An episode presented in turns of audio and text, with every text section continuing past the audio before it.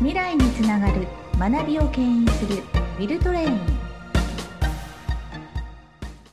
さあずっと藤原さんとウィルトレインということで、ええ。未来に向けて学びを牽引するいろんな情報をお伝えしていますが、はい、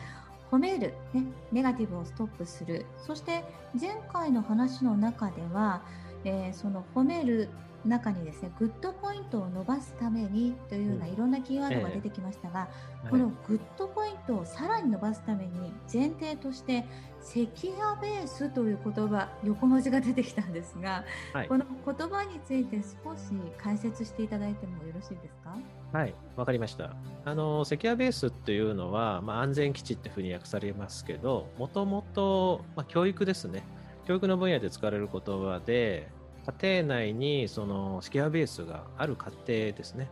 は子供が、まあ、成長がやっぱりね、著しいというのがあるということを言われてるんですね。だから何かにチャレンジするにしても、そういうこう、安心した、えー、ベースになるところ、よりどころがある子ほど、まあ、すごく果敢にチャレンジするし、成長していくと。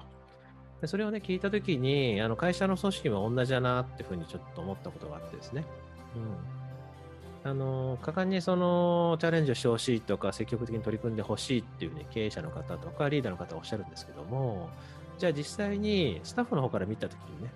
うん、それをこうしてもいい状態なのかと会社のね、うん、っていうのところを見るとセキュアベースってね安心できるような組織団体とかねグループになってるのがね前提で必要かなっていうふうに考えてます。はいそうですねよくあの上司の方、まあ、経営者の方も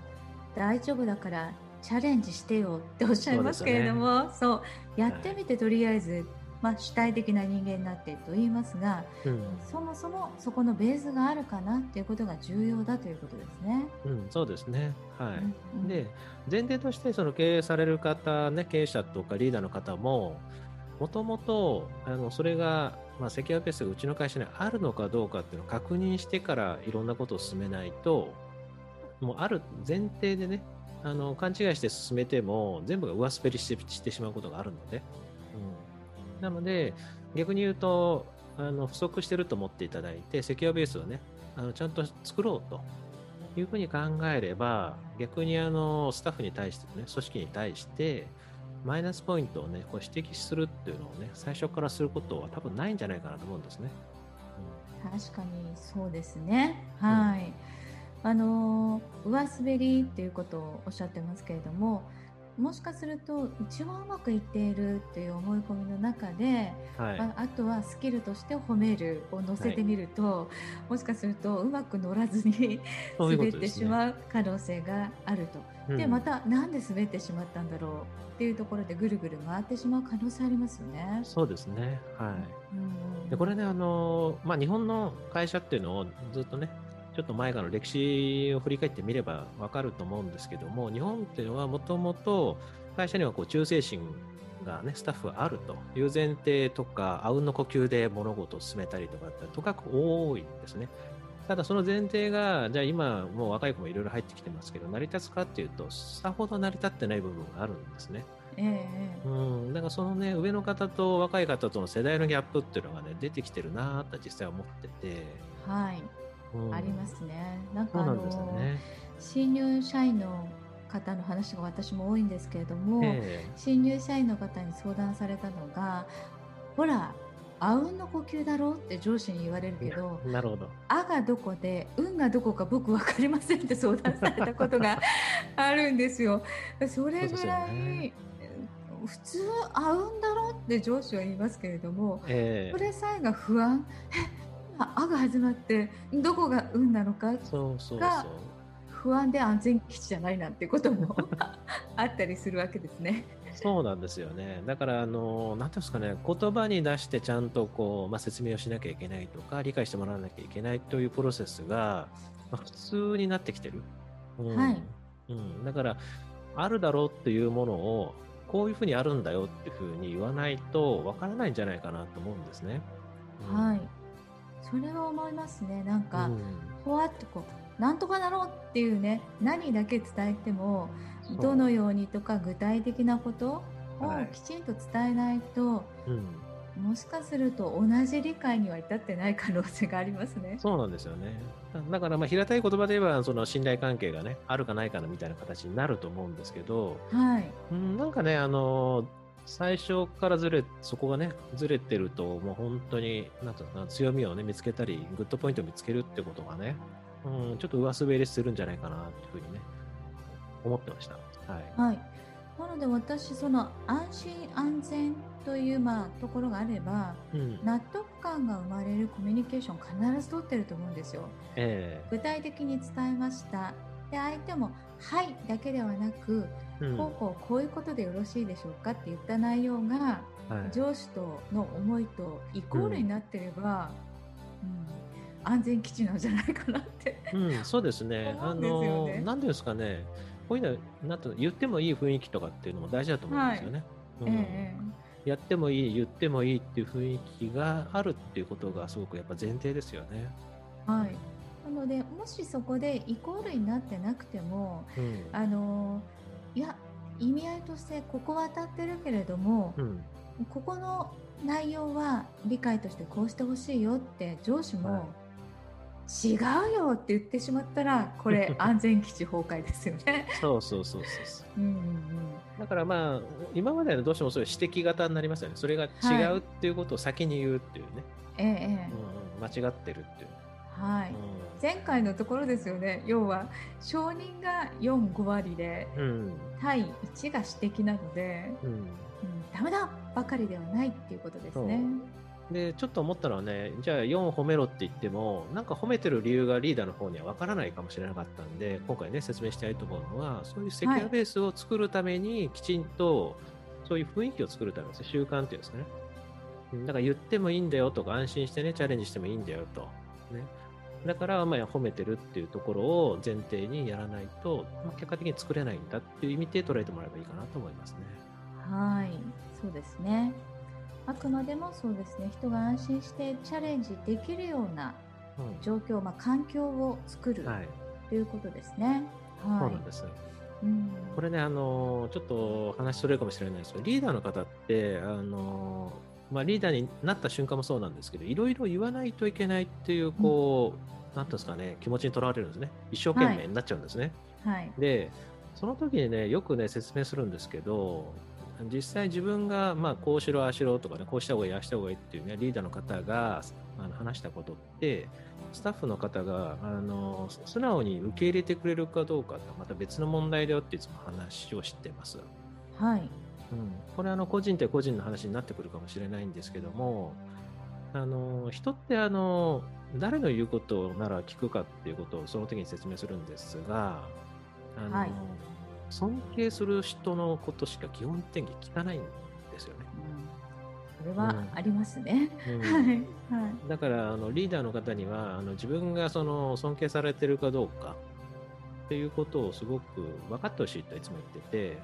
基本その人があの言ったことを相手が受け止めてやってくれるっていうのは、うんまあ、基本的にあの成立してないと、会社の中でもですね、上下関係があろうとも成立してないって話をいつもしてます。はい。うん、うん、まあ、おっしゃる通り、あの、何を言うというよりは、誰が言ってくれるとか、うん、誰に言われたという方が、まあ、非常に大きいかなというのは感じますよね。うん、これね、だからね、前提で、ね、その言ったことを素直に100%受け止めてやってくれる関係っていうのは、その師弟関係以外は存在しないって考えれば楽なんですね。師弟関係、はい、師匠と弟子、ええ、師匠と弟子。ぐらい尊敬されない限り言ったことをそのまますぐやってくれる人なんていないんですよ。ええ、で前提で捉えればいいんじゃないのかって教えてるんですね。うん。うん。なるほどね、うん、はい、そうですね、まあ、ロールモデルってありますけれども、うん、この上司みたいになりたいなっていうようなモデルケースであれば、はい。そのその方に言われたんだからその方みたいになりたいんだからやろうというような意思決定はできますよね。うん、うんだからあのそういうところを前提に考えていけばあのまず自分がやらないといけないのはいろいろ指摘することではないってことに 早めに気づいてほしいんですよね。はい、でも、うん、おっしゃる通り多いですね。あの急に役職が上がった、うん、部下がたくさんできた、うん、何を思うかってしっかりしなきゃって言ってね、うん、次のものか思うのか指摘しなきゃっていうふうになぜかそちらに向かいますよね。そう。だからミーティングやるとねリーダーが一人ずっと喋り続けてるみたいなね。ありますね。はい。だからそれってあのなんすかねスタッフから見たらなんかあの慌ててるようなリーダーにしか見えなくて、ええ、焦ってるっていうんですか？じゃあ焦ってるチームとかを見て、はい、じゃあそれがセキュアベースに見えるかって話ですよね。はい、うん、その小さい組織かもしれないですけど5人でもいいんですけどね。はい、うん、だからそういう意味ではあのうんまあ、そんなふうに一生懸命指摘したりね一生懸命こう指導したりっていうことばっかりやっててもスタッフの方はそう感じないんだろうなっていうふうなところを分かってほしいなっていうのが最初ですね。ええそうですね。なのでもしそのセキュアベースがどういう状態であった方がいいのかって悩まれるんであれば、うん、どういう状態だったら安心できるって聞いてみるのもいいかもしれませんね、まあ、言えるような環境がまず前提にありますけども、ね、はい、はい、思いますね。そうですね。そういうふうにこういう環境だったら安心できます。こういう環境が整えばチャレンジできそうです、うん、ね、もっともっと成果上げます頑張りますというような、えー、どういうふうだったらいいって聞いてみるのもまあ、一つ方法だと思いますね。うん、だからね、そういうところまでね、あの分かってやってくれた方がよくて、なんかね、あの最初に褒めたりっていうと、なんか単純に、まあ、チームとか組織を緩めてるようなイメージで捉えるリーダーも多くてですね。はい。うん、なんか間違ってるんじゃないかってすぐ不安になっちゃうんですよね。厳しくやらないとみたい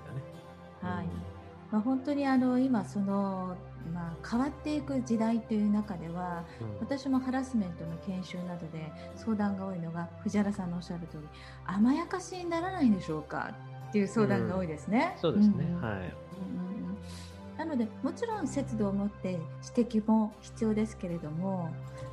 全てを許してくださいっていう意味合いではないですよね、もちろんね。うん、それは違いますよね。だから、はい、しつけ部分は確かにしつけってことで厳しく言うべきでしょうけど、仕事を成長させるとかですね、はい、伸ばしていくっていうことでは、やっぱり全然アプローチは違うと思いますね。はい。うん、で特にその若い世代になればなるほどすごく多分その指摘をするやり方だとギャップばっかり出るんじゃないかなと思いますね。そうですね、うん本当にあの指摘ばかりで一生懸命やった、例えばプロセスとか、はい、全くできなかったわけではないのに半分までうまくいっていたものを全てダメと言われたとか、うん。うんうん、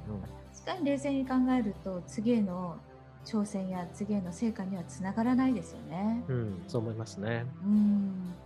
となると、まあ、今回セキュアベースについてお話しいただきましたけど、はい、会社でも家庭でもやはりこうここにいたいというようなここでなら頑張れるというような安全基地は必要だという、ねうん、そうですね、はい、はい、そこが整うと、まあ、自然と褒める言葉も習慣として出てくるかもしれませんね。そうですね。そういうふうになってくると思います。はい、はい、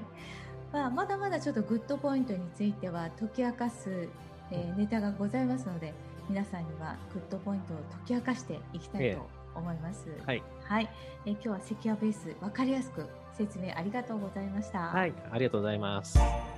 未来につながる学びを牽引するウィルトレイン。